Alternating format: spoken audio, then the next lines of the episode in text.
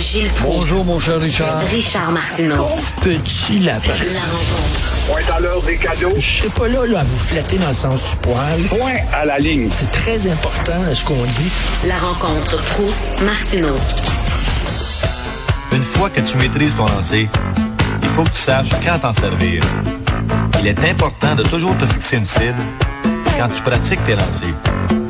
C'est en fermant ou en ouvrant ta palette que tu peux vraiment contrôler tes lancers. Alors, euh, Gilles, euh, ça, c'est un album qui est sorti en 1979. C'était des conseils de Guy Lafleur sur la musique disco. On devrait faire ça avec vous. Prendre vos conférences d'histoire là, sur l'histoire du Québec avec un petit beat à- dans le fond. là. C'est beau que tu rappelles cette voix. Euh, je te mens pas, Richard, j'ai été euh, absolument assommé il y a quelques minutes à peine. J'ai écouté la radio très tôt ce matin pour la fermer vers 6h15. Et puis, euh, j'ai plongé dans les journaux, puis en même temps préparé la chronique. Et voilà que Maude, ta charmante collaboratrice, m'apprend ça. J'ai tombé en bas de mon siège, je n'en reviens pas. C'est l'équivalent du départ de Maurice Richard, Guy Lafleur. Guy Lafleur, notre symbole national. Un gars sympathique au suprême degré que j'ai eu l'occasion de connaître. Je te conte une anecdote. OK.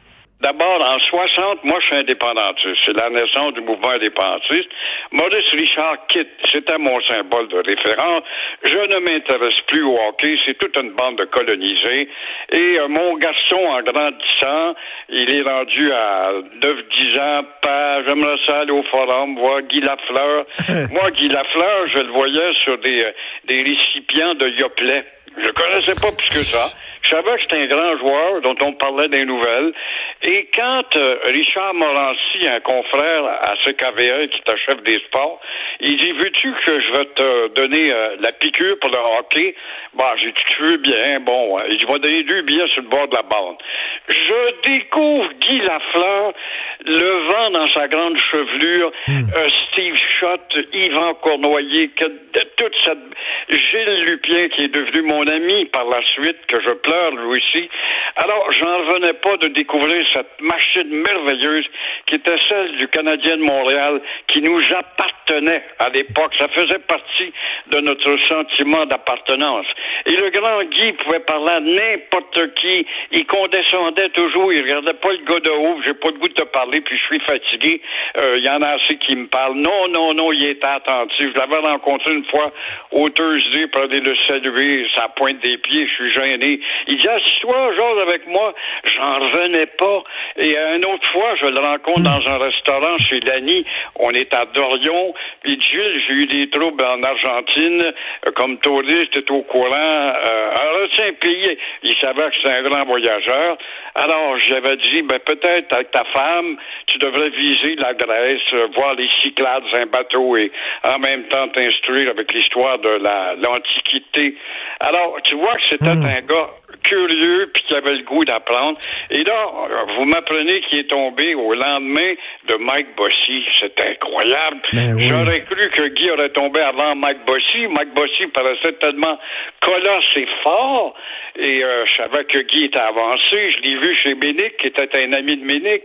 J'ai jasé longuement à côté de lui sur sa chaise en train de le déranger. J'en revenais pas, puis il était toujours. Il parlait des hélicoptères, de l'aviation, des avions qu'il avait connus, puis on parle, on échangeait Ben sur... oui, il euh, avait, il avait piloté un hélicoptère dans le Grand Canyon, au-dessus du Grand Canyon, euh, aux États-Unis. euh, et puis aussi, il aimait les bateaux. Il se rendait aux îles de la Madeleine euh, en bateau. Et euh, Gilles, ça, c'est une affaire qui va vous toucher particulièrement parce que c'était l'époque de, c'était l'époque d'Yvan Cournoyer, de Jacques Lemaire, de Guy Lapointe, de tout ça. C'était à l'époque où il y avait des francophones, Christy, dans les Canadiens de Montréal. Puis on, on- on s'identifiait à ça. Moi, je me souviens, je vais vous raconter une petite anecdote personnelle. Euh, les, les, les Canadiens avaient gagné la Coupe Stanley pour vous dire à quel point ça fait longtemps. Et euh, j'étais petit cul.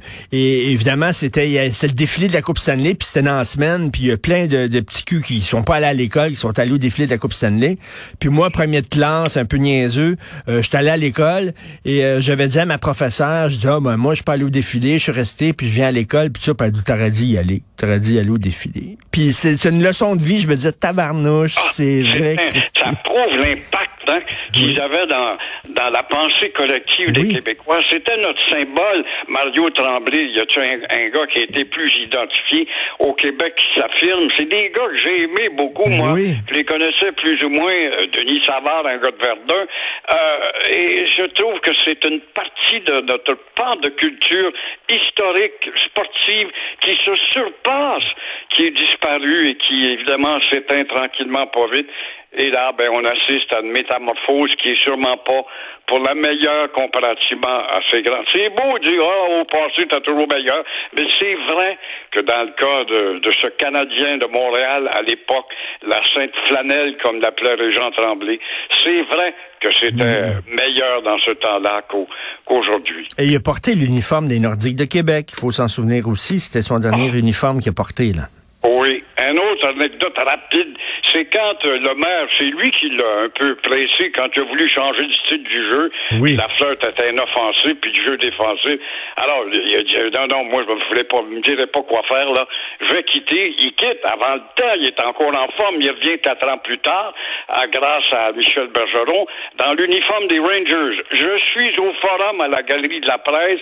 Je te mens pas, euh, j'ai épaissi euh, mes mains tellement j'ai claqué longtemps quand euh, Guy Lafleur est venu compter deux buts contre le Canadien de Montréal. Et là, j'étais pour Guy Lafleur, le numéro 10, en, en bleu et rouge des Rangers de New York.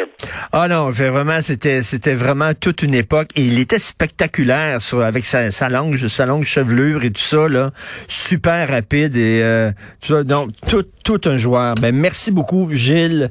Et euh, bien, mes condoléances. Je sais que vous l'aimiez beaucoup. Bon week-end. On se reparle lundi. T'es bien aimable. Bonne fin de Merci. semaine à toi. Bye.